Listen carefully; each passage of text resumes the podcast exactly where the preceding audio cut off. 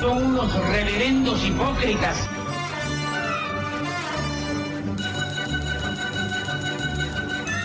¿Por qué no suben a la tribuna a responderme si son tan hombrecitos? Tú te puedes reír, tú puedes decir lo que tú quieras, pero tú mientes.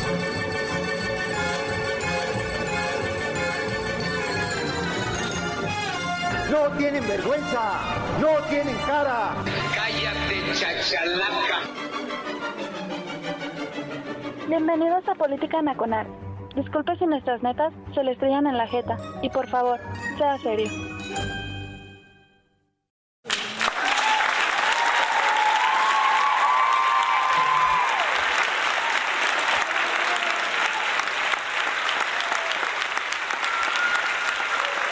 Ya. Es cuanto ya suficiente. A ver, ya basta. Cálmense. Hola a todos, soy Oscar Chavira dando comienzo a Política Nacional en radiotuiteros.com, la casa de Política Nacional. Hoy estamos de plácemes, es el último programa que vamos a tener en octubre. sí, antes déjenme recordar, ¿no? Ahí está el Master del Chat, déjeme, él lo recordará mucho mejor. Antes teníamos una emisión especial en, Día de Muertos, sí, en que teníamos un concurso de calaveritas y el Master del Chá ganó varias veces. Hoy no lo vamos a tener, desafortunadamente su servidor será dos semanas, se ausenta dos semanas, sí, para que lo tengan en cuenta. Bien, gracias a la gente que se está congregando en el tag de la estación, ya los estoy viendo aquí, que bueno. La emisión es totalmente en vivo por si a usted escucha muchos sonidos por detrás, pues es que no es una cabina, sí, yo sé, ya varios me dijeron que se escuchen muchos clics, muchos sonidos y que les da ansiedad. Pues relajen la raja, bajen sus dos rayitas a su estrés, acomódense con dos, tres alipuses antes de entrar aquí a Política Nacional todo va a fluir, a fluir naturalmente. Hoy tenemos un invitadazo, sí, no necesita no necesitamos repartir todos sus blasones. A mí me da mucho gusto que esté aquí. Vamos a darle paso a presentarlo porque hay mucho que comentar con él. Sobre todo porque lo habíamos invitado hace semanas y, no había podido por su agenda y se nos acumularon los temas. Pero qué bueno que está aquí. Pablo Macluf. Pablito, Pablo, buenas noches. Buenas noches, querido Chavira. Buenas noches a toda la amable audiencia de Política Nacional que fielmente nos sigue en cada programa. Y para mí es un placer, como ya sabes, estar aquí en la que siempre eh, he considerado mi, segunda casa. Entonces, eh, pues gracias por la invitación y, y adelante, encantado. Déjenme comenzar rápidamente con el dedo en la llaga. Nos habíamos quedado en la anterior conversación con Pablo Magluf acerca de pues el bloque opositor, ¿no? Habíamos separado lo que era pues, el bloque opositor legislativo, esa muralla de contención para las reformas constitucionales que en teoría se había creado gracias a la votación de eh, las elecciones intermedias del 2021.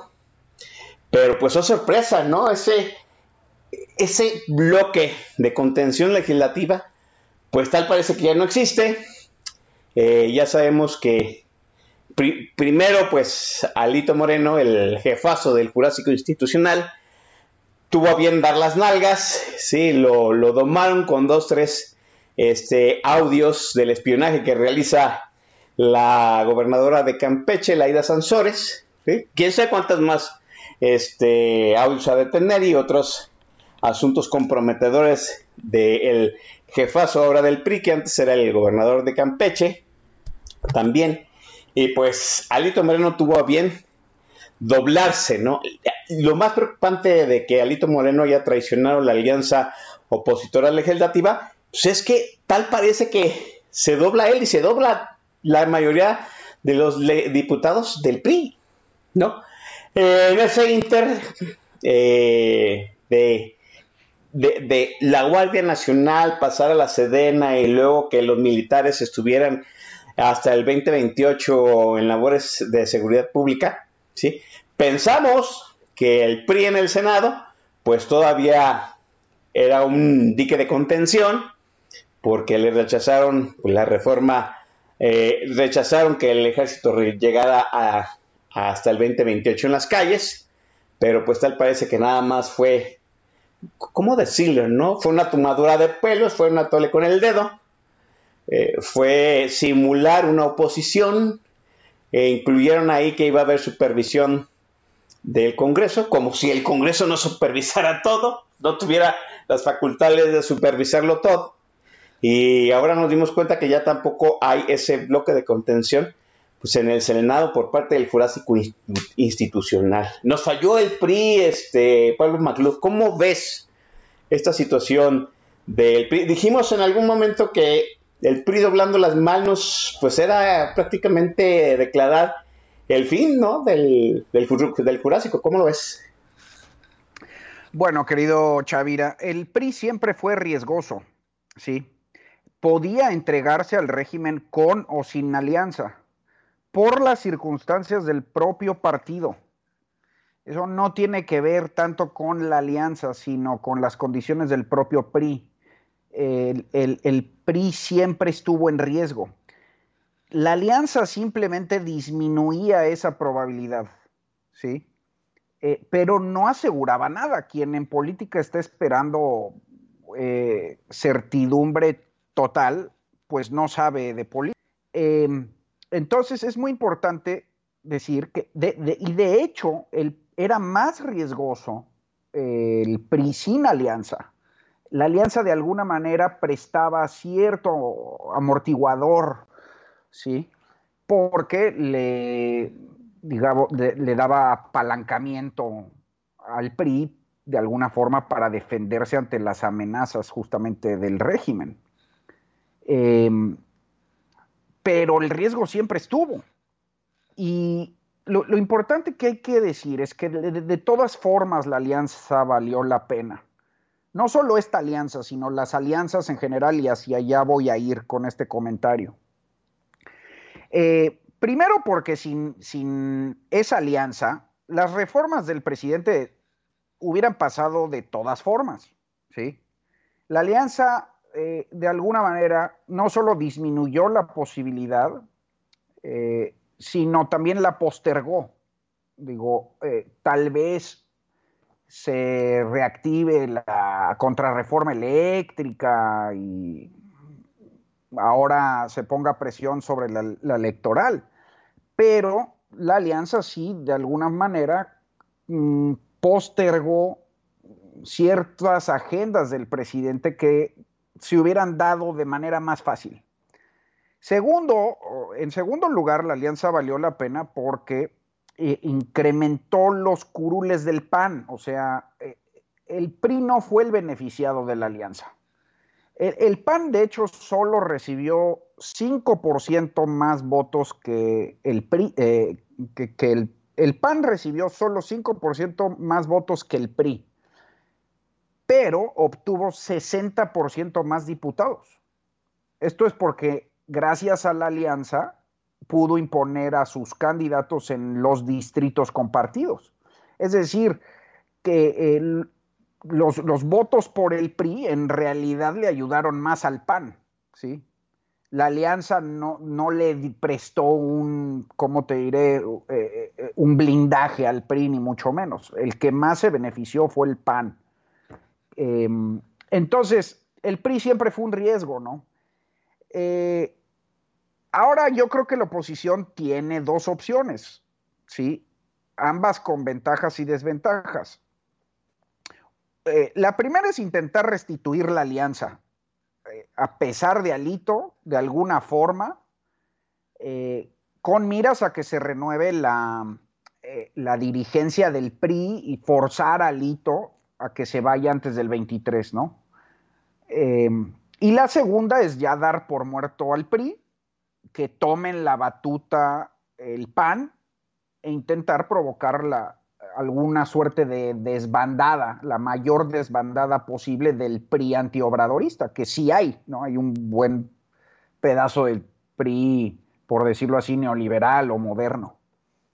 Eh, yo diría que la ventaja de la primera eh, opción es que la alianza, eh, y, hacia allá voy a ir, como te decía en mi comentario, la, alianza sigue siendo la mejor opción. La alianza como concepto, ¿sí? Eh, ahorita, ahorita voy a explicar por qué. Tiene, sigue teniendo los mejores números. Entonces, mantenerla sigue siendo la mejor apuesta. La desventaja es que, pues, en efecto, no se puede confiar en el PRI eh, y ni siquiera es seguro de que se retire Alito, aunque está, su salida marcada para el 23, pues hay, hay muy buenos eh, testimonios de que está alterando los edictos internos del PRI para mantenerse. Es cierto. déjame, hacerte una, pregunta aquí. Mantener la alianza. Yo creo que estamos sobresimplificando, o, a mí me parece que son, se sobresimplifica el hecho de que sacando alito se restituye la disciplina partidista. A, mí, créeme que la traición de Alito no me sorprende.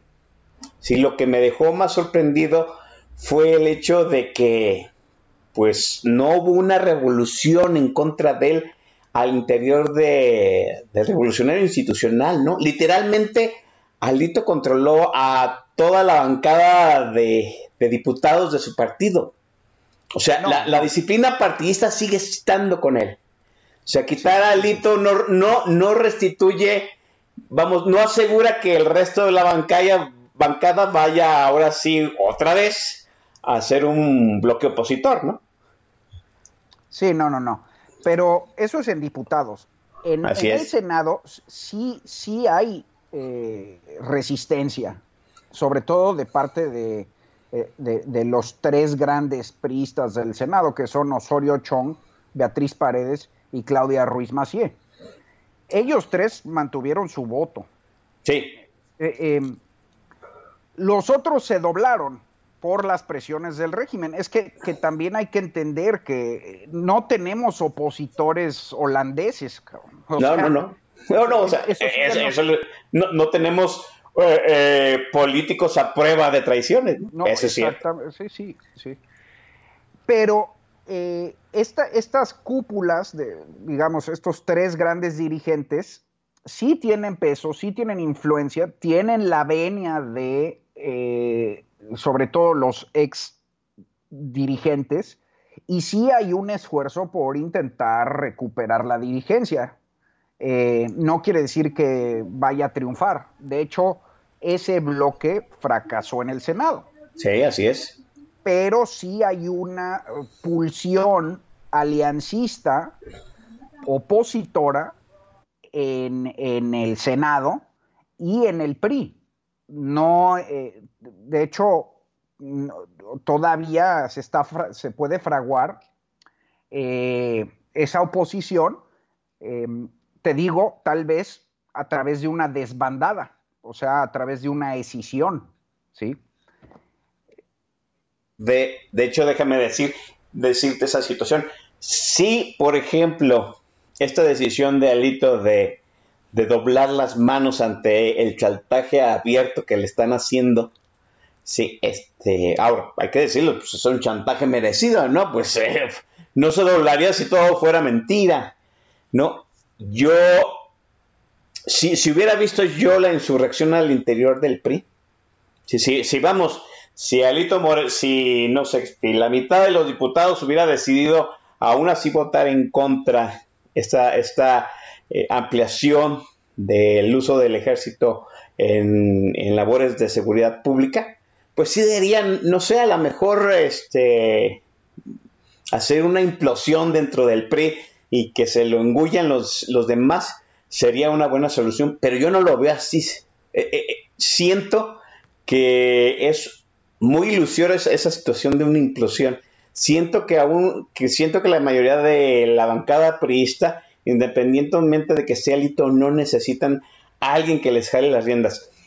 hace unos días salió un tuit de Roberto Madrazo, o sea, Roberto Madrazo llamando al orden y haciendo un llamado a sus propios este, correligionarios de partido, diciéndoles que si iban a permitir que Alito Moreno entregara el partido, ¿no? Pues es una llamada a la insurrección al interior de, del Jurásico Institucional. Pero pues, al menos yo no veo esa manifestación de que el Jurásico Institucional vaya a ser implosión. Sí, sí noto que hay un vacío dentro del partido, ¿no? Que como que los periodistas están en qué vamos a hacer en esta situación y creo que jalan con jalan a donde la disciplina partidista, que es lo único que los mantiene ahorita cohesionados, pues indica, indica, y la indicación ahorita es que Alito pues es el, jefazo, ¿no?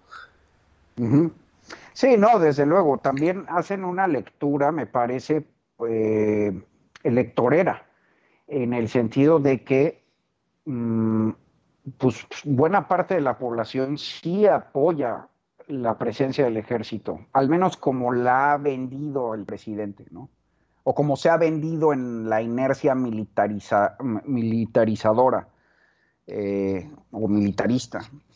Eh, entonces, el, PRI también hace esos cálculos y desgraciadamente tienes razón, las, las bases, las, bases, mm, digamos, de votantes están más bien alineadas a, Alito y a Moreira y a, los diputados. Las cúpulas, los senadores, están más bien, no, tienen tanto músculo, ¿sí? están más alineados a exgobernadores, a expresidentes, a exdirigentes, no tanto con, eh, digamos, a la clientela, ¿no? A la, y, eso cuenta mucho también. Entonces, eh, en esa disputa, no, yo tampoco meto las manos porque el, PRI vaya a poderse alinear con una alianza. Yo tal vez ya es demasiado tarde. Por eso te digo, hay otra, hay otra opción. La, la, opción es dar por muerto al PRI. Si no se restituye esa alianza con gente confiable en el Senado, eh, pues el PAN puede o, el PAN con otros partidos, dar por muerto al PRI e intentar, eh, pues digamos, sacudirse ya al alacrán con algo de tiempo. Ajá. Es un poco, digo, retomando un poco lo que ha venido diciendo Macario, qué bueno que ocurrió ahora, ¿no? Sí, sí, lo escuché. Este, sí. Eh, y construyes un frente más sólido, tal vez incluso sumando a Movimiento Ciudadano, ¿no? Así es. Eh, cuya reticencia principal, la, principal reticencia de Movimiento Ciudadano era la presencia del PRI. Así es. Yo creo que el PRI tiene mejores números y suma más que Movimiento Ciudadano en aritmética estrictamente electoral. Eh, a lo mejor MS con el PAN es una alianza más sólida, menos, eh, menos endeble que con un PRI que, como bien dices, puede ser, eh, eh, puede ser, pues puede traicionar. Sí. La desventaja de, eso es que tal, vez no te den los números, ¿no? Entonces tienes que escoger, tienen que escoger, eh, o, sea, o intentar restituir con el PRI, que te da mejores números, pero es más endeble, sujeto a traición, o sacudirte ya desde ahora el alacrán perista y construir un frente más sólido, pero tal vez con menores números. Sí, totalmente. Eh, escucho, me, escuché la, una entrevista que le hicieron a Claudio sí. Este, creo que ahorita es la voz más, este, más coherente que yo escucho dentro del PRI. y yo no, vamos, como que en el talante de Ruiz Massieu es, pues, eh, que hacia adentro del, PRI ya no queda mucho, ¿no? siento que, mm, vamos, como que nos está diciendo que no hay mucho, mucho de dónde escarbar o, mucho de dónde encontrar hacia adentro del Jurásico institucional. Sí me parece muy revelador eh, en los dos sentidos de que pues nada más estos tres priistas en el Senado, Osorio Chong, Ruiz Massieu y, este, y Beatriz Paredes, pues hayan seguido manteniendo la línea del bloque opositor, ¿no? Eh, sí me parece muy revelador, número uno, porque pues literal, decía el, el maestro Don Vix, y lo voy a traer, lo voy a citar en este momento, decía hace unos programas, hay un PRI que nos sirve, pero estoy de acuerdo con él, y, dijo, hay que hacer lo que prevalezca. El problema es que ahorita haciendo prevalecer ese PRI, pues creo que es un PRI muy mínimo, que quizá ya no sea, vamos, ya no sea ni útil luchar por ese PRI que nos sirve porque es demasiado mínimo dentro del Jurásico institucional, ¿no? Eh, pues te digo, el, eh, eh, puede ser provocar una desbandada, una decisión, que de hecho, en mi opinión, para como yo veo a México, sería lo mejor. Yo, yo, yo no tengo bronca que desaparezca el PRI, de hecho, que ojalá. y, que se, porque en el fondo, en el fondo, en el fondo, eh, México está peleándose entre dos grandes bloques desde finales de los ochentas, ¿sí? Que es el, bloque modernizador y el bloque contrarreformista, que es Obrador. Es un, bloque modernizador, demócrata, con aspiraciones liberales, y el bloque nacional revolucionario, que es López Obrador. Esa decisión surge del PRI, surge de la caída. Y llevamos en esos dos bloques. Entonces, el PRI ya no tiene, el PRI actual, de hecho, no tiene ningún sentido. No, no representa ninguna idea. No tiene, de, hecho, está dividido en torno a esos bloques. Eh, ahorita es justo la división que estamos diciendo. Eh, muy buena parte del PRI, de hecho, ya se fue a Morena desde hace cuatro años. La que queda está ahí este, de equilibrista, ¿no? Entonces, pues eh, no, no, tiene ningún sentido, el, no tiene ninguna ideología, no tiene pues, ninguna postura, no representa valores, nada. No, no le habla a nadie.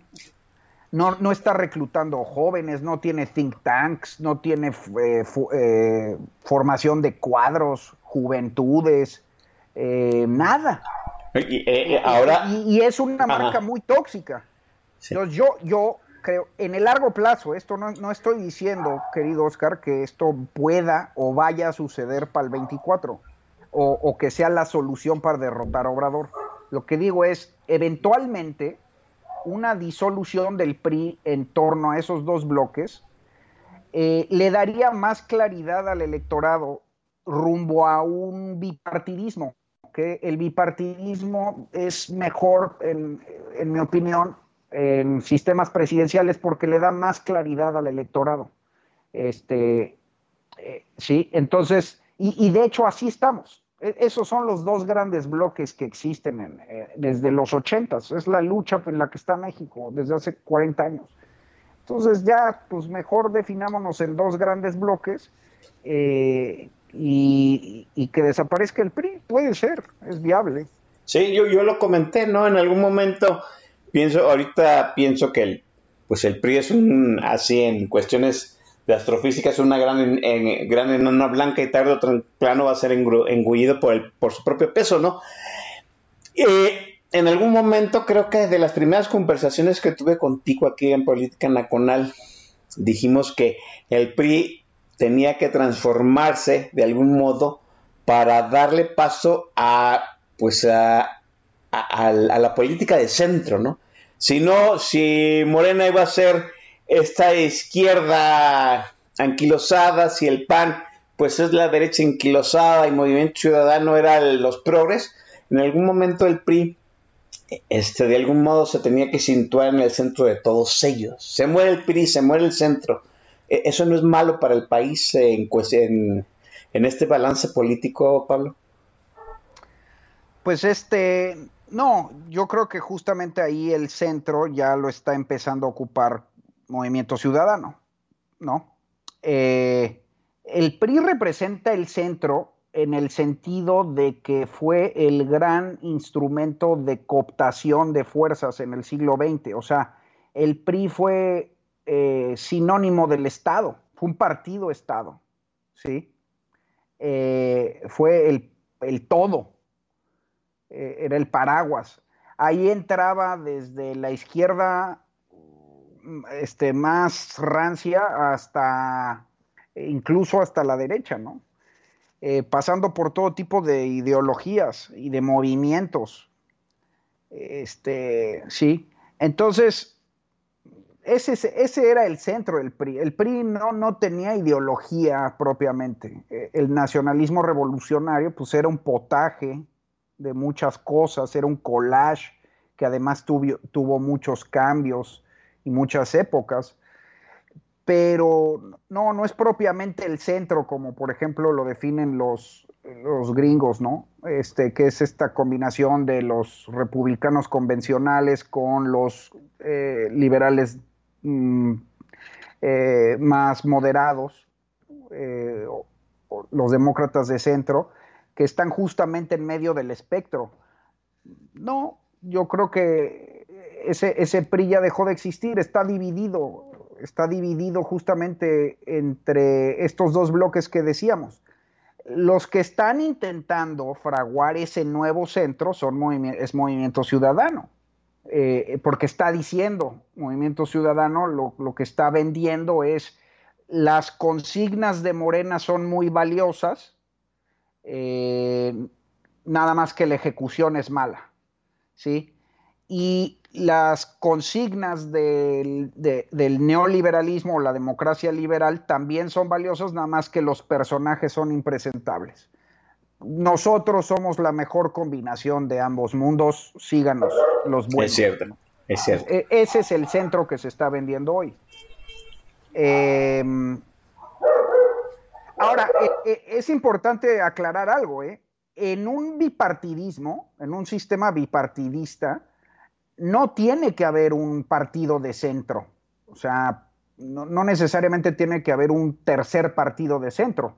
El mismo bipartidismo, eh, cuando es sano, cuando hay una, digamos, normalidad democrática y los partidos están sanos, los mismos partidos eh, que funcionan como diques y como filtros hacen a un lado a sus extremos. Eh, los extremos este, están ahí viviendo en los confines, nadie, les hace caso. Em, eh, cuando, cuando hay un centro plural, pues pueden gobernar un gobernante de derecha moderada y un gobernante de izquierda moderada de los mismos dos partidos que están en el poder. Y ese es el centro. O sea, hay cambio de partidos, ¿no? Pero pero hay un, hay un centro representado en esos mismos partidos. Eh, lo que sucede ahora en esta época de populismo global es que se murió el centro, justamente eh, ya no hay ese crisol de partidos, ¿no? donde los mismos partidos proponen a sus moderados. Así es. sino que están gobernando los extremos es lo que le pasó al Partido Republicano. Eh, y, el Partido Demócrata también tiene, por ejemplo, a su, a su ala extrema, ¿no? Eh, no ganó en esta ocasión, ganó un, un, hombre de centro en una coalición, en una alianza, pero ahí está, ¿no? Está la amenaza. Y bueno, pues es lo mismo, en, en, México sería el mismo caso, o sea, eh, el chiste de recuperar el centro no es que haya un tercer partido que esté en medio, ahí muy bien acomodadito, como comodín, en el equilibrismo de Poncio Pilato. No, el chiste de recuperar el centro es que regresemos a una normalidad democrática donde pueda haber alternancia en el poder de un partido a otro sin perder ese, esa moderación, esa, e, e, esa zona de diálogo, esa zona de acuerdos esa, y esa perpetuación de políticas a través de los exenios no creo que tampoco se haya dado esa situación en México, hay que formarla, pero yo creo que para allá, de, a, mí me gustaría imaginar ese, ese futuro, un, bipartidismo eh, donde el centro esté contenido en, los dos bloques, ¿no? Ujú, ok, muy bien. Déjeme dejar la charla aquí, vamos a hablar pues de acción nacional, ¿no? Si el PRI va a desaparecer, si no se logra restituir la alianza, pues la batuta la tiene Acción Nacional, Cristo de Dios. Este, vamos a comenzar el playlist de Pablo Magluf, entonces cedo el control del vinil y del micro a mi estimado Pablo. Venga, Pablo. Gracias, querido Chavira. Un placer ser DJ esta noche.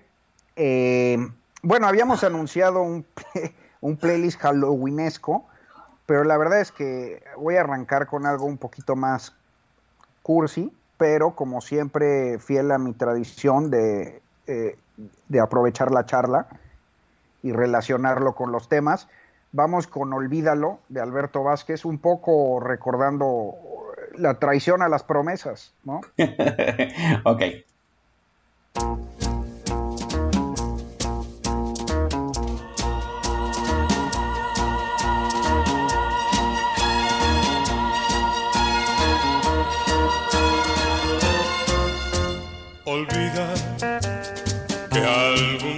Nos quisimos, las promesas que hicimos, por favor olvídalas. Prometo, si algún día yo te encuentro, como dos buenos amigos, saludarnos sin rencor. Yo empiezo, una vida nueva, mi amor. Y creo que tú has de hacerlo también.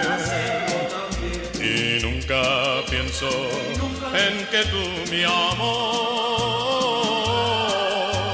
estés siempre así, sin un querer tratar de alejarnos es mejor para nosotros, pues nunca nos comprendimos y esa es la realidad.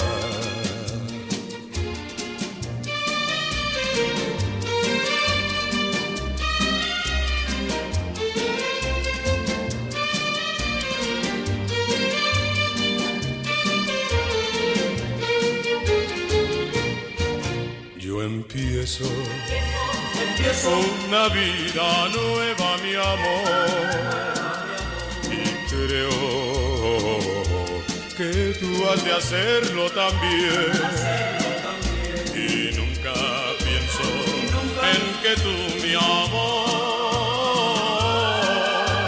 estés siempre así, sin un querer, tratar de que olvides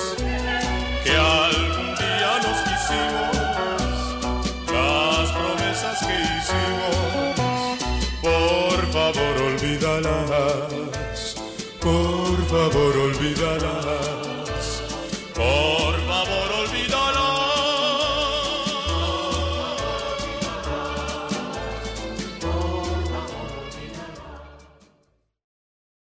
Jóvenes los veo haciendo pucheros, no entiendo el por qué, ¿no? Alberto Vázquez, vocerrón, y es una de sus rolas clásicas, ¿no? A mí me encanta. Eh, eh, precisamente esta, esta rolita de, de Olvídalo, de Alberto Vázquez, me parece que está muy bien arreglada para su voz y para su para el temple que tenía, ¿no? Hay que decirlo así. Bueno, qué bueno que, que a pesar de que ofreció un playlist halloweenesco Pablo Magluf, pues no faltó a la tradición de poner el intro con un rock and roll de los años 60. Qué bueno por ello. Vamos a, déjeme darle la vuelta a la gente que está ahí en el tag, obviamente para que se tome nota de los vales del Walmart. Está Guzmán 4, el Coronel Chorizo, Dritten, está el Master El Shah, está Gonzalo Suárez, está el interventor musical del sindicato del TAC, Iván Rubio 30, que por supuesto, a ver, no me da, por supuesto, eh, creo que no, no vi si le dio visto bueno, ahorita le, lo checo. Eh, está Javier Santoyo, el Jules Progress, el presidente del TAC Coroscón, Rapaz, el AFA número uno de, de, de Pablo Makluf, Raskolnikov, Chabris, eh, Jarocha 76, mi estimada Chanita, a Chanita le ha de, ha de sentir que esta música es ya de otra dimensión, porque, miren, o sea, Alberto Vázquez, cuando yo era niño, Alberto Vázquez ya era adulto, o sea, muy adulto, ¿no? O sea, eh, ¿todavía vive Alberto Vázquez? Creo que sí, ¿no? Creo, creo que todavía en los últimos conciertos de, que dieron ellos todavía salía Alberto Vázquez. Bueno, está Emoji, Jax Blur, Jao Querétaro, el latoso bebé que pide besitos de Pablo Macluf, eh, Miquel el Publio Fifila, Puertaza y mi estimadísima Tere Rubio. Acá en el Twitter está el K de la Friendzone con su Jack, ahora sí con su Jack Daniels, ahora no le tocó darle la vuelta al perrillo. Está reportándose la señorita secretaria del PAC que anda de gira turística en el defectuoso. va, a supervisar el, acto, eh, va a supervisar el contra de, de Claudio y está mi estimadísima Eduardo mi estimadísimo Eduardo Villasana. Un, un, saludo y un abrazo a todos, a todos ellos. Este, hablemos de Acción Nacional y déjenme expresar la máxima queja que tengo de Acción Nacional, ¿no? Se va, ahorita todo el borlote de estos días de la alianza opositora electoral, pues rondó sobre la cabeza de Alito, ¿no? A pesar de que había filtraciones de todos tipos, ¿no? Se filtró, pues, eh, los Guacamaya Leaks, el Sedena Leaks, también se habían filtrado algunas otras cosas de videos, audios, o sea, hay un montón de filtraciones de que pues este, este gobierno no es tan diferente a todos los demás, es corrupto, se maneja torpemente, más torpemente que, muchos otros gobiernos, ¿no? Y que ha dejado, pues, sin medicinas, que ha dejado sin dinero, se sigue endrogando, se acabó todos los ahorros, ahora va por los ahorros que ni siquiera le pertenecen, etcétera, etcétera. Y yo, la verdad, ¿qué, qué, sucedió con Acción Nacional? Acción Nacional vive de lo que Alito disponga, siento yo así. Yo sentía el PAN que lo único que tenía en sus manos era pues el Sí por México, la alianza opositora que construyó, que construyeron las cúpulas porque fue, no fue una alianza este, eh, orquestada de abajo hacia arriba, sino fue una alianza orquestada de arriba hacia abajo, de las cúpulas a, la gente de, los partidos. Y siento que Marco Cortés, cuando Alito los deja colgados de las brochas, se quedó sin nada. Aparece en una conferencia de prensa llamándole al orden Alito junto con el presidente del PRD, que nadie se acuerda quién es. y yo digo, o sea, Marco Cortés junto al presidente del PRD que no es nada, no son nadie. No siento que siento que Acción Nacional vive, eh, no sé, vive en otra dimensión. Siento que afuera de la alianza no hay nada, es puro humo. Marco Cortés es un dirigente nacional de un partido que está en otro pasmo, quizá muy diferente del PRI. Obviamente Acción Nacional no va a desaparecer, pero vive otro pasmo, ¿no? siente que, siente que manteniéndose como, vamos, que manteniéndose como el único partido opositor grande que va a subsistir del 2024, le toca abanderar la alianza opositora. Me toca porque pues no hay nada más. Es por descarte soy yo. Y a mí se me hace que la están agarrando o muy fácil o yo no estoy entendiendo qué sucede con Acción Nacional. ¿Cómo viste tú Acción Nacional? Bien dices tú, si, si el PRI nos falla, pues el segundo en turno y por descarte, no tanto por querencia, pues es Acción Nacional, pero confiar en esta Acción Nacional que vive otro palmo eh, al interior del partido, Pablo. Sí, no, en efecto, eh, a raíz de la traición, el PAN también está dividido, ¿no? Eh, porque hay un llamado más de las bases y sobre todo de los panistas tradicionales, los puristas, ¿no? Un poco los de hueso colorado, pues a no volver a confiar en el PRI, con toda razón, ¿no? O sea, de estas dos opciones que yo te ofrecí, querido Chavira, que tiene la oposición, el panismo tradicional está llamando a sacudirse al alacrán priista, formar una coalición más sólida, ¿sí? Eh, aunque no den los números, eh, con el riesgo de que, te juro, de que no, de que no alcance, ¿no? Pero a lo que están llamando es a no eh, volver a confiar en el PRI, en el PRI, ¿no? Y en efecto tengo la misma apreciación que tú. La dirigencia, bueno, la dirigencia panista en un principio reaccionó muy bruscamente, pero eh, de dientes para afuera, ¿no? Ahora, como, como dices, su, eh, su, tirada es como restablecer la alianza a pesar de Alito. Ahí mi postura muy personal es que sí hay que restituir la alianza, pero sin Alito, ¿sí? Eh, y un poco ahí quienes tienen que subirle el costo a la dirigencia, pues sí son los, eh, los eh, afiliados panistas. ¿No? De decir, este, sí. Ahora, es que ahí también hay un problema, me parece, en el PAN, ¿no? Y es que mm, no hay una construcción de discurso de base eh, que pudiera mm, digamos, tomar la batuta eh, eh, o, hacer que el, PAN tomara la batuta de una amplia alianza, ¿no? Es que, es que lo, lo, dijiste muy bien. Eh, el PAN queda como liderazgo, pero por descarte, porque se, se dobla el PRI, porque el PRD en realidad no existe, porque Movimiento Ciudadano anda de equilibrista, ahí un poco a ver cómo soplan los aires, y queda el PAN, pues, este, un poco mm, como por descarte, y no, tampoco está representando nada más que una mera eh, resistencia geométrica.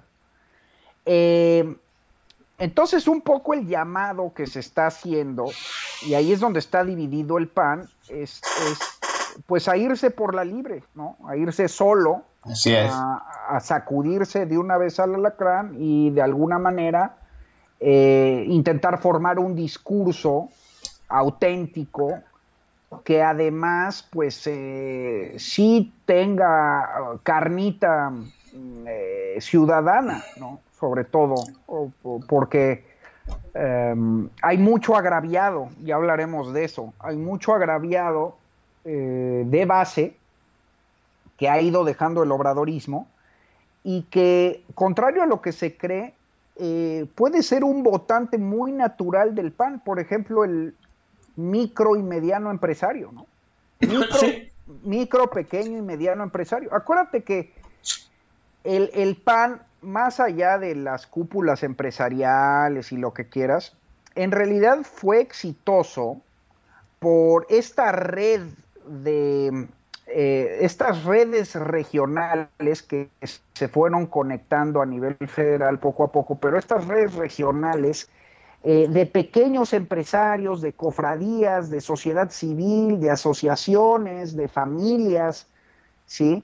Eh, pues es, una, a mí me pareció un, un ejercicio muy novedoso de democracia, muy a la Toqueville, a, la, gringa, en cierto sentido, quitándole el betún católico si quieres, pero eh, todas estas organizaciones eh, son las que verdaderamente abrieron a, la, democracia en México. Fíjate, Fíjate, lo que estás, lo que estás diciendo tú me parece extraordinariamente muy importante.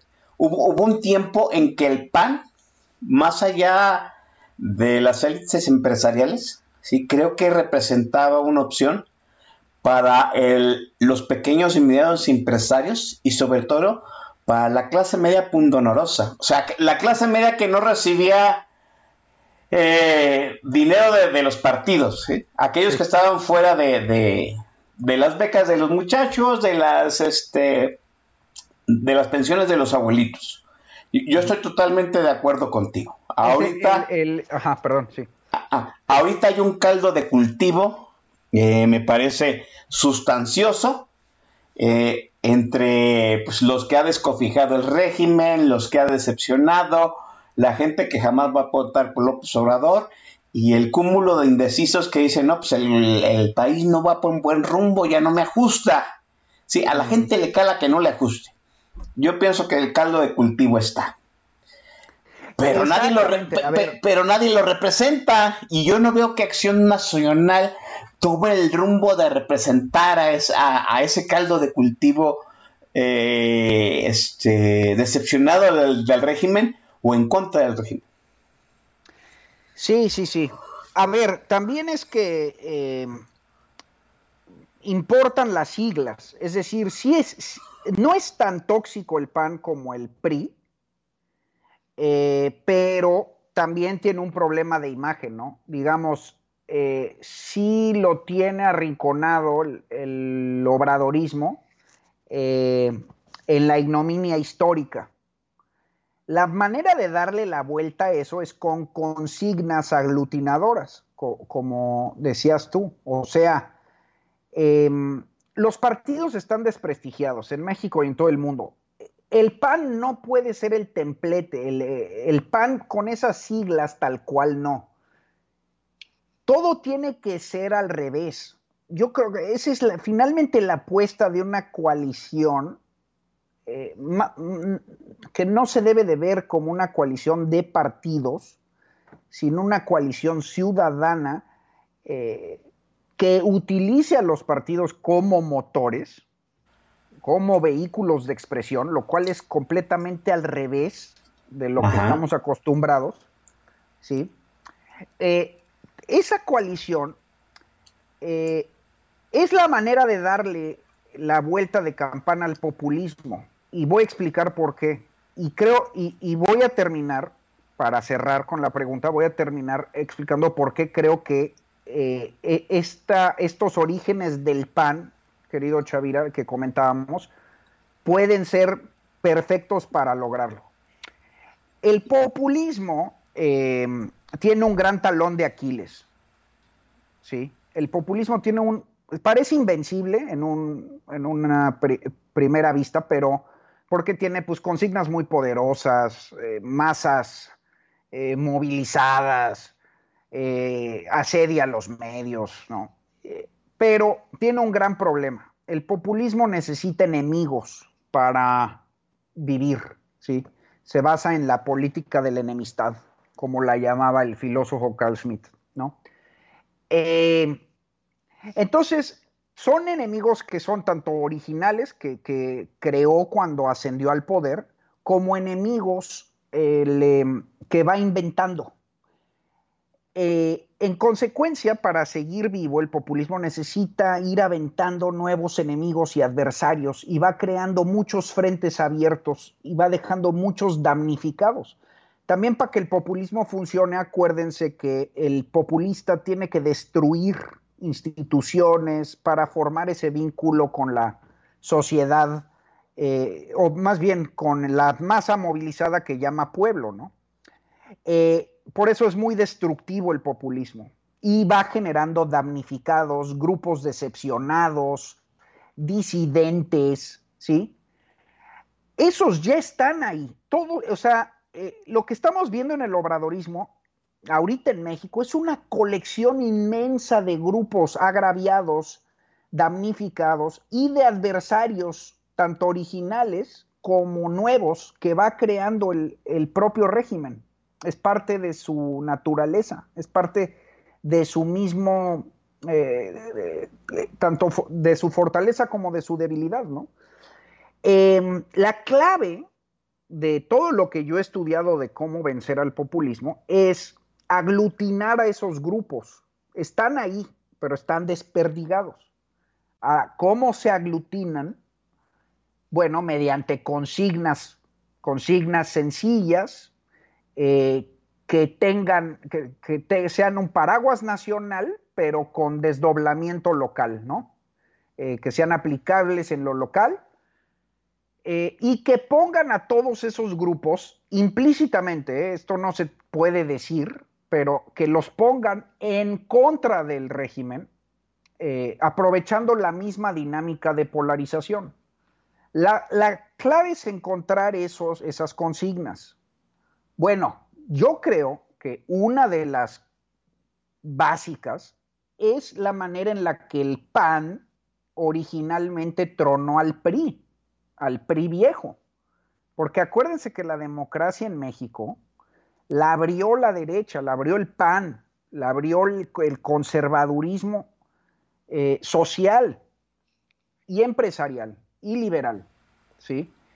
¿Cómo lo hizo? Mediante estas asociaciones, estas asociaciones, eh, pequeñas cofradías, eh, pequeñas empresas, sociedad civil, que después se fueron conectando a los grandes empresarios del norte y, con discursos también políticos, eh, sí alojados en el PAN. Pero el gran milagro de la apertura del sistema era las alianzas de pequeños empresarios, de pequeñas familias, de comunidades, de asociaciones, eh, ¿sí? Que lo que reclamaban era, en esencia, libertad, mercado, menos Estado, eh, más seguridad, ¿sí? Seguridad jurídica, una constitución amigable, em, ¿sí? Darle la vuelta al ojo, al, logro filantrópico. Y yo creo que ahorita hay todo ese caldo cultivo, ¿no? Ve, ve tú todos los desfavorecidos por la pandemia, por eh, los expulsados del Seguro Popular, de Progresa, eh, los micro y medianos empresarios mm, eh, agraviados por no solo la pandemia, sino la inflación, el cierre de energía, en fin, hay eh, muchísimos agraviados y damnificados y grupos que se pueden aglutinar eh, con esa consigna, esa promesa de, de, pues, querer trabajar, ¿no? de querer eh, un mercado libre, volver, a, volver a ese ese sueño de libertad democrática. Pues sí, el problema es que a mí me parece que e, esa lectura que tenemos tú y me parece que, va mucho en el rumbo correcto, no lo está teniendo Acción Nacional. Acción Nacional, una, en el momento en que se da la ruptura de la alianza con Elito Moreno, lanza una campaña de El PAN está de regreso si usted no la notó es por, como dice aquí Raskolnikov, la, la mala comunicación social que tiene Acción Nacional. Y, entre lo que sí apareció fueron las figuras de, de, sus miembros prominentes, lo voy a decir así, pues pasados por un montón de filtros de Photoshop, ¿no? Yo llegué a ver el, el, el cartel con Josefina Vázquez Mota y dije, no, hombre, o sea, ni en una resurrección Josefina Vázquez Mota se parece a este cartel. No. El PAN dice que está de regreso con figuras del pasado. ¿No? O sea, ¿cómo ofreces un retorno? ¿Cómo ofreces saber entender lo que quiere una generación? La generación mayoritaria que va a votar, que son los menores de 30 años, vendiéndoles cartuchos del pasado. Yo sé que estamos en una eh, ¿cómo, decirlo? ¿no? Eh, en, algo muy kafkiano el hecho de que como tenemos un presidente de, más de 60 años y la mayoría de los votantes tienen menos de 30, ¿no? Y cómo le ofreces tú opciones a, una mayoría de 30 si sigue votando por ancianos o le sigues ofreciendo por ancianos.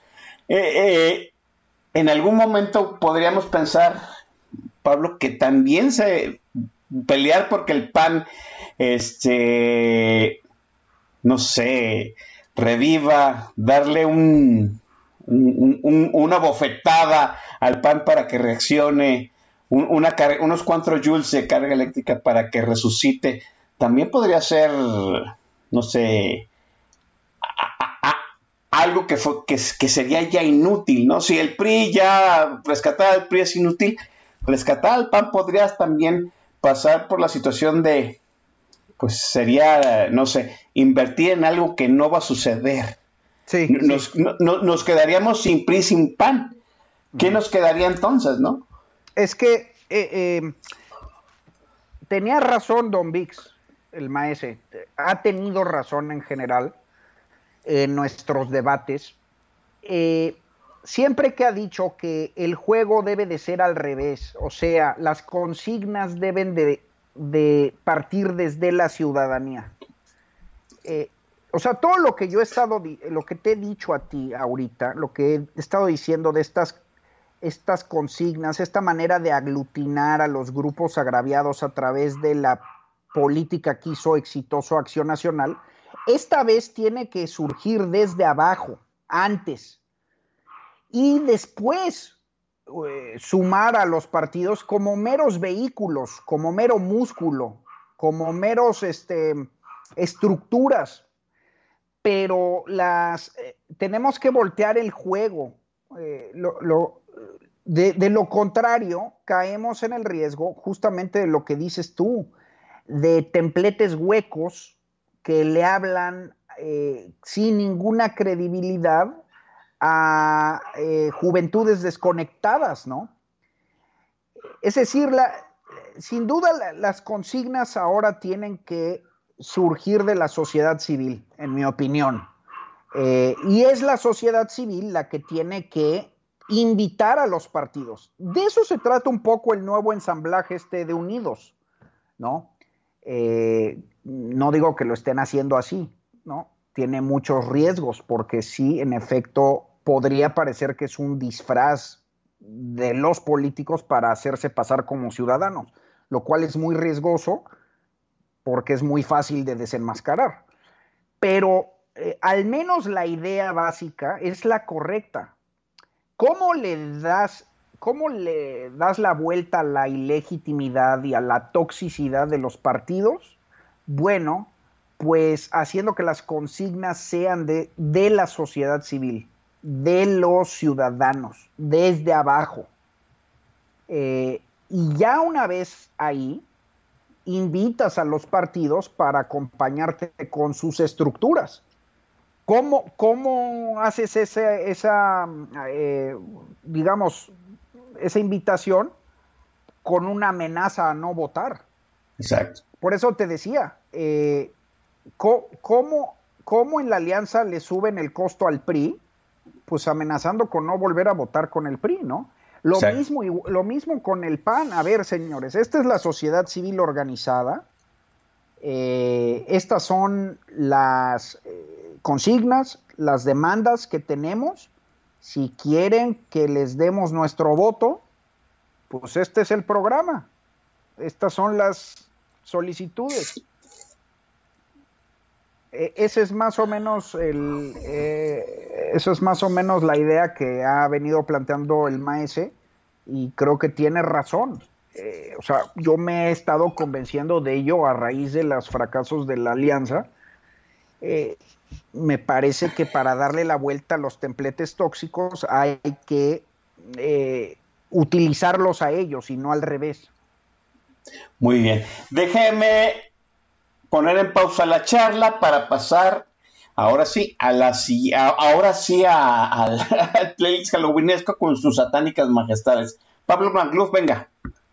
Mi querido Chavira, bueno, ahora creo que recibiré menos jitomatazos eso espero. Y si ya tomamos cauce al espíritu halloweenesco, eh, nos vamos con los Rolling Stones, eh, Living in a Ghost Town, viviendo en un pueblo fantasma, porque pues sí, luego da la sensación, en efecto, de que eh, esa, oposición, esa oposición partidista es fantasmal.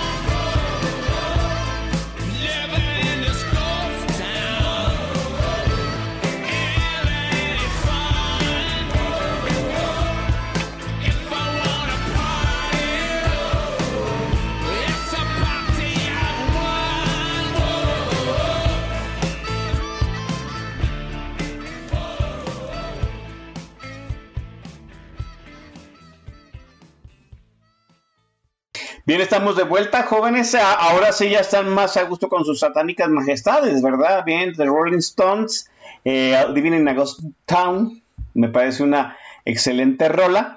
Oiga, nada más por meter el dedo en la llaga, yo sé que a Pablo Magluf tiene su opinión muy, este, muy marcada sobre Movimiento Ciudadano y yo ahorita me voy a me voy a ver muy en el sentido de Pablo Macluf, pero a mí me parece que es momento de que Movimiento de Ciudadanos se deje de purismos y deje, se deje de hacer pendejo.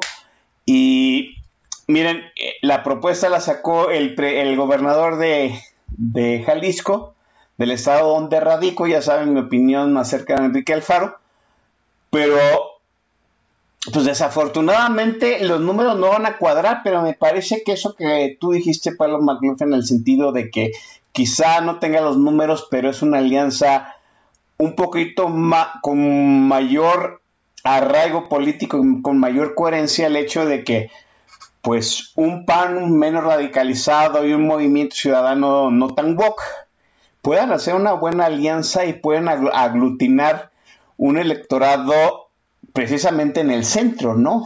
Eh, ¿Cómo, cómo- ha cambiado tu opinión de Movimiento Ciudadano de la última charla que tuvimos a hoy?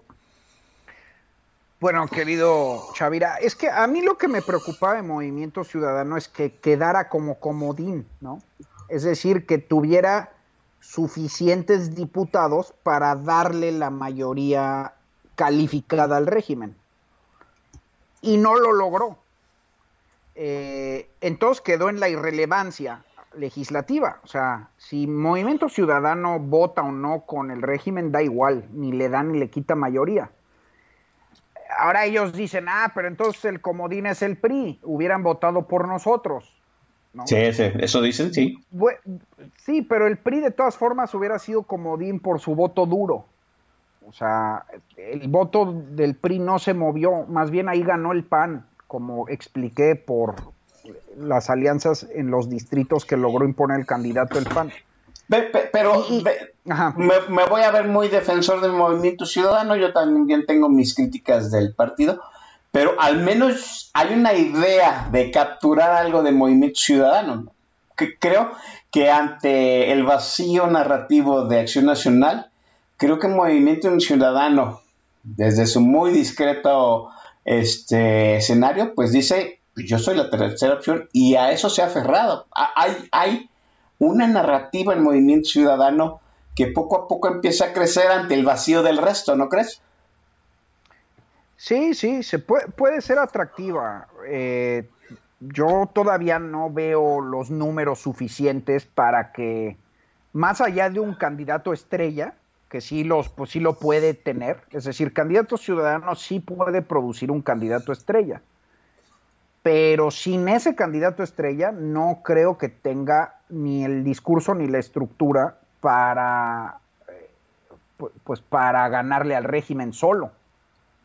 Eh, y, y además, pues, te digo, yo hice un análisis muy detallado con buró parlamentario y por más que lo digan ellos, en el primer trienio, el partido de oposición que más votó con Obrador y a favor de Morena fue Movimiento Ciudadano. Ahora es muy fácil que ellos digan hubieran votado por nosotros, pero si hubieran logrado los suficientes votos para ser comodín, ¿También se hubiera vendido? pues sí, claro. Está- estamos, eh, eh, El estamos en, es el ah, ajá. Sí, estamos en un juego, eh, estamos en un juego de especulación, ¿no? O sea, ahorita eh, el hubiera favorece al movimiento ciudadano. En la práctica el que se entregó fue, fue el PRI. Yo soy totalmente de acuerdo contigo, ¿no? Ah, si Movimiento Ciudadano tuviera los votos, pues, tal vez eh, los, los audios de Laida Sansores no serían de, de Alito, ¿no? Serían tal vez de, de Enrique Alfaro, de, Exactamente. del jefe del Movimiento Ciudadano, ¿no? Pero por supuesto. Y este. Y, y, a ver, ahora, en la sustancia, yo, yo, este sí es una opinión muy personal.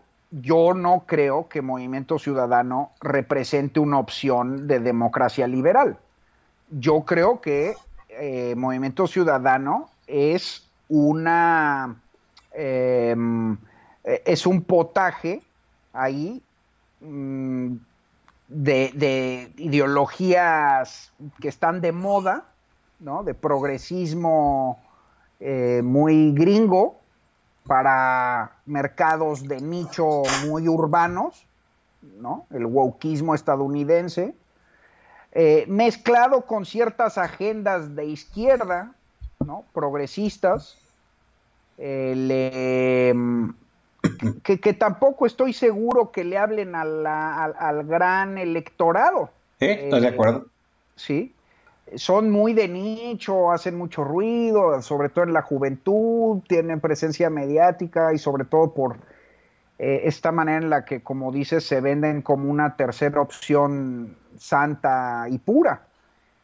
Pero no creo que tengan el jale de estas asociaciones y cofradías y mm, eh, base mm, sociedad civil eh, que tiene el voto tradicional panista y, y- que puede realmente, de lo que hablábamos, de aglutinar a todos los damnificados, micro, medianos empresarios, el, em, eh, y demás, demás damnificados que ha ido dejando el, el obradorismo, ¿no? Sí, eh, fíjate, eh, no deja de ser una ironía, perdón que te interrumpa, no deja de ser una ironía que ahorita vemos a un movimiento ciudadano que no tiene, pues, ¿cómo decirlo? Los superpoderes poderes que hicieron grande al PRI y al PAN, ¿no?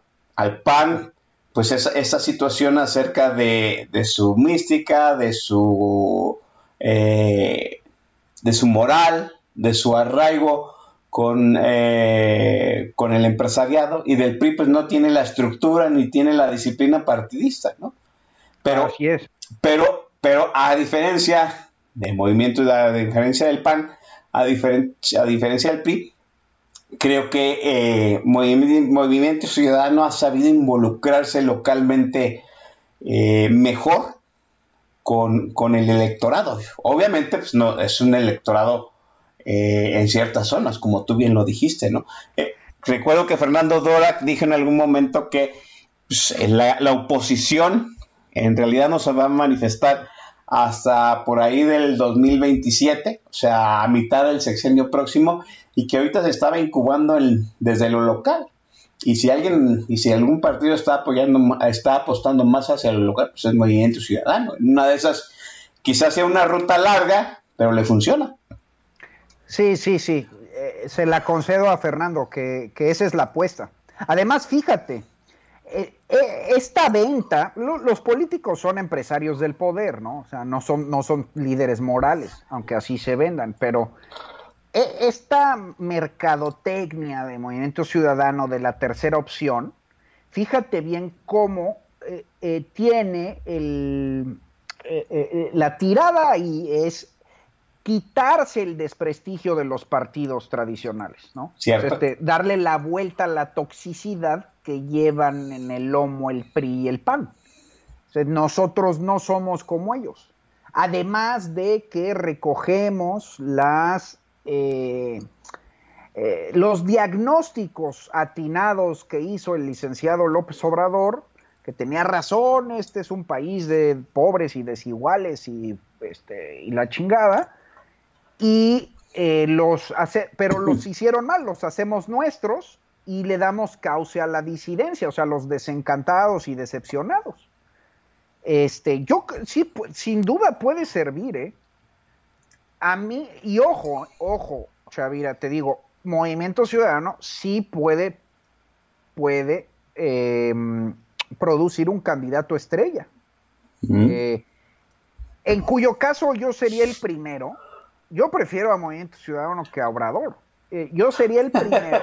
Y, y- y de hecho creo, es que el chiste otra vez, regresando a, a lo eh, de las consignas aglutinadoras, el chiste para derrotar el populismo es una gran coalición de consignas que vayan sumando Así es. este, eh, a los grupos. Entonces, si Movimiento Ciudadano termina siendo el que produce eh, esas consignas y eh, este, para lograr esa coalición se tiene que sumar el PAN eh, y el PRI y el PRD y los que quieras, yo, yo soy el primero en apoyarlo.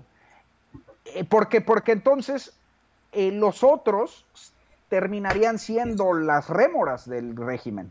Sí, lo, así que, es. Lo, lo que, lo que sería movimiento ciudadano en el escenario contrario. Sí, es es, decir, es- sí, este, es la, es la situación de o, o te aglutinas o te desplazan, ¿no? Exact, a eso, exactamente. Con eso pod- podríamos cerrar incluso el programa. O sea, está demostrado eh, que la manera de vencer al populismo, déjate de cuentos, es manteniendo una coalición opositora unida. Esa es la forma. Se ha estudiado mil veces, ya se sabe. Eh, hay que llegar a una situación en la que, como dices, o te alías o te, eh, te acabas. Esa, esa solicitud de alianza debe de partir de los ciudadanos, como dice el maestro Don Vix correctamente. Las consignas las debemos de manejar nosotros e invitar a los partidos a sumarse, porque si, fíjate, ahí es, ahí es donde los tienes agarrados y no al revés. Ahí es donde tú dices, eh, nosotros queremos vencer al populismo de esta, esta y esta forma con estas consignas. Por supuesto que son cosas muy sencillas, ¿eh? no, no vas a hablar de cómo arreglar el sistema de salud de- este, y la chinga. No. Sí, sí, sí. O sea, son- no, no vas a decir cómo construir Finlandia, ¿eh? Así es. Eso citándote alegremente. son cosas muy sencillas. Eh, de lo contrario, te quedas fuera. Mm. Y, y, y- y además te quedas del lado incorrecto de la historia. También, así es. ¿no? Entonces, es, ese, es el, ese justamente es el juego. Di- en el Ah, último. Ah, Hay perdón, adelante. importante, nada más. Sí. Este, no quiero que me acusen de ingenuo de, de- de pensar que los ciudadanos mágicamente van a, a encontrar las consignas y se van a poner de acuerdo solitos. No, O sea, no, no, se- se- vamos a vernos en el parque a ver cómo derrotar a Obrador. Por supuesto que no. Esto nace desde la sociedad civil, es decir, so- es la ciudadanía organizada. Eh, y en esa ciudadanía hay muchísimas personas que, que- y organizaciones y colectivos y universidades y medios eh, y empresas que, que- pueden meter dinero, capital humano, colaborar em, con ideas, organización, músculo. em, y sin duda se puede. Es, este, desgraciadamente en México tenemos a la sociedad civil más exigua de, de América, de una de las más exiguas del mundo eh, y de las más en América Latina también, pero, pero tenemos una buena sociedad civil que puede lograrlo, ¿no? Pues sí. En el último podcast, análisis de coyuntura del jefazo esquetino, que este, se los recomiendo ampliamente por si acaso no han llegado a él, está en todas las plataformas y lo producen desde Dixo. Macario Esquetino habla dice que qué bueno que, en pocas palabras, pues el PRI mostró su fuego en este momento. Estamos hablando, pues, eh, prácticamente a dos años de que, en teoría, López Obrador deje, entregue la banda presidencial. Dice que qué bueno que el PRI ya mostró el fuego, sí, porque se, obviamente cuando tú te, te enseñan cuáles son las cartas que manejas, pues de alguna u otra forma puedes controlar mejor el juego, ¿sí? Este, y qué bueno que lo hicieron en este momento porque todavía hay tiempo para crear ese frente opositor. ¿Tú crees que todavía nos queda tiempo, Pablo? Sí, sí, absolutamente. Eh, porque, como te digo, el gran talón de Aquiles, Chavira, del populismo es em, eh, generar adversarios y damnificados, ¿no? Y lo puedes ver, ¿no? Eh, el régimen obradorista tiene ya, ahí se ve, luego, luego se ve la inercia, la decadencia, ¿no? Em, por un lado hay una radicalización, ¿no? Cada vez hay un politburó más hermético, una, un, un, grupito de, de líderes eh, cerrados radicalizados que aíslan al líder, eh, van cortando cabezas, se van quedando sin gente inteligente, van eh, eh, expulsando a los más capaces. Es, es un deterioro muy común en este tipo de regímenes, ¿no? Se van volviendo más paranoicos. La destrucción empieza a pasar factura eh, todos estos damnificados de la destrucción de instituciones, de procesos democráticos, de libertades, de eh, estructuras económicas, pues se van sumando, ¿sí? A eso agrégale una situación internacional adversa, la inflación, la amenaza de la bomba fiscal. Eh, es decir, claro que hay tiempo, claro que hay tiempo y más en política, todo puede cambiar en dos semanas. Yo le absolutamente le compro el boleto a mi maestro Macario. Más bien ahí no me preocupa tanto que la oposición no tenga tiempo o que pudiera eh, este, ser demasiado difícil vencer al obradorismo o que no se pudiera armar una coalición este, con amplio consenso eh, ciudadano mi, gran preocupación es que eh, revienten la elección, ¿no? Eh, o sea, que, ya no exista la democracia. Yo no me imagino, no sé si alguien, algún amigo que nos escuche, eh, se imagina que López Obrador le pudiera entregar la banda presidencial a, a un panista, ¿no? No, no hay manera, o sea, sería, sería no conocer a Obrador. Eh, nunca ha aceptado una derrota. Pues Entonces, eh, tal vez incluso ya se acabó la democracia, ¿no? Porque si gana su candidato, eh, pues no van a decir nada y va a parecer que la democracia sigue vigente. Así es. Pero, pero es porque ganó su candidato. Pero si no gana y truenan se roban la elección o truenan el proceso o se chingan al INE o lo que tú quieras, este, pues tampoco, tampoco va a ganar la alternancia, no, tampoco va, va, a haber alternancia. Estamos en un callejón sin salida, tal vez ya. O sea, tal vez ya no existe la democracia. Ese, esa es mi mayor preocupación. Tendría que ser un triunfo demasiado holgado demasiado y con muy amplio consenso ciudadano. Eh, esa sería más bien la tarea, yo creo. O sea, más que producir así como que el super gallo opositor y la tostada, más bien sería dejar bien cimentado las, las, eh, las alertas para defender a la democracia.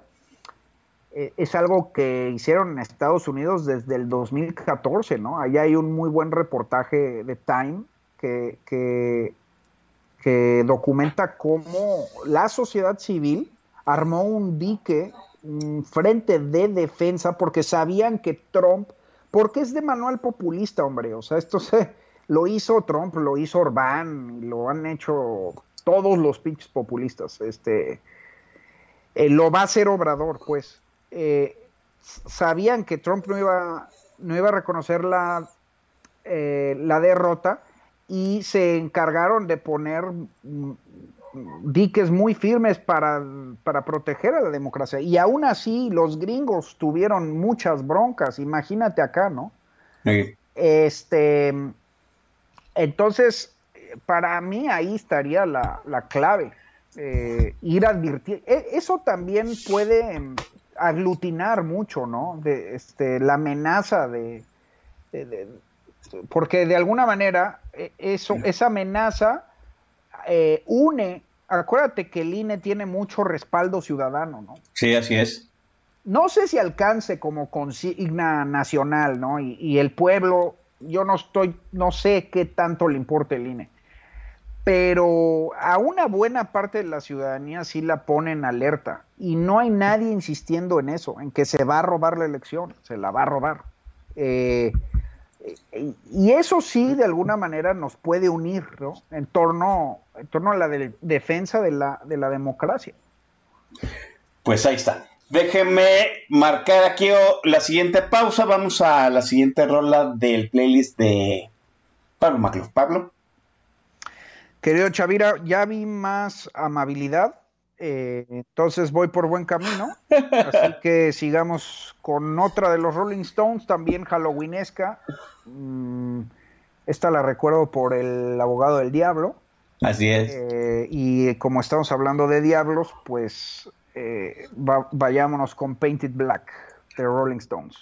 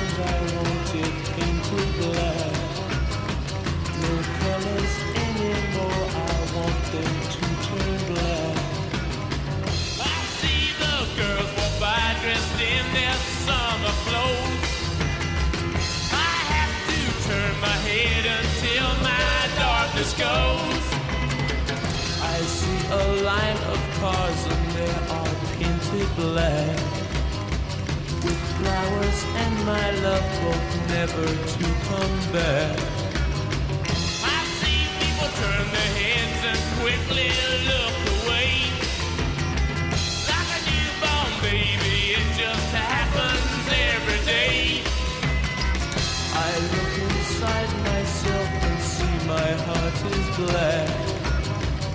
I see my red door, I must have it into black. Maybe then I'll fade away and I have to face the facts. It's not easy facing up when your whole world is black. No more will my green seagull turn a deeper blue. I could not foresee this thing happening to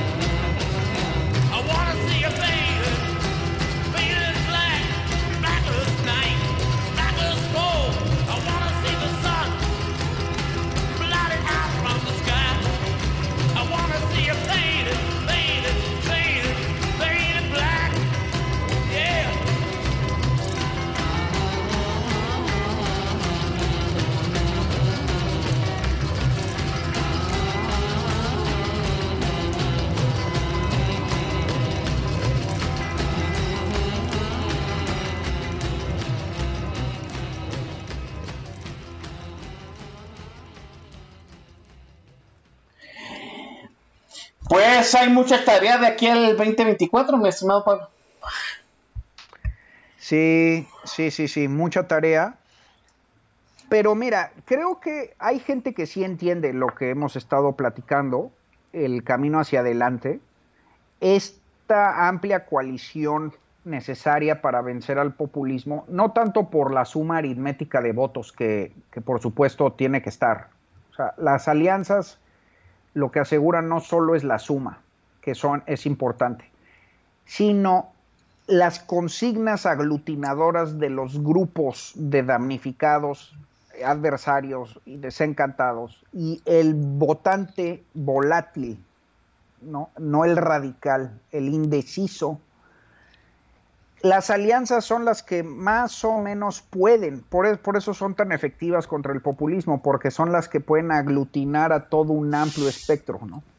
La, tarea es encontrar las consignas, te digo, la defensa de la democracia y del INE es una buena, ya la lanzaron, pero no estoy seguro de que sea suficiente, sobre todo porque al, al pueblo no sé qué tanto le importa el INE ni a la ciudadanía politizada sin duda, ¿no?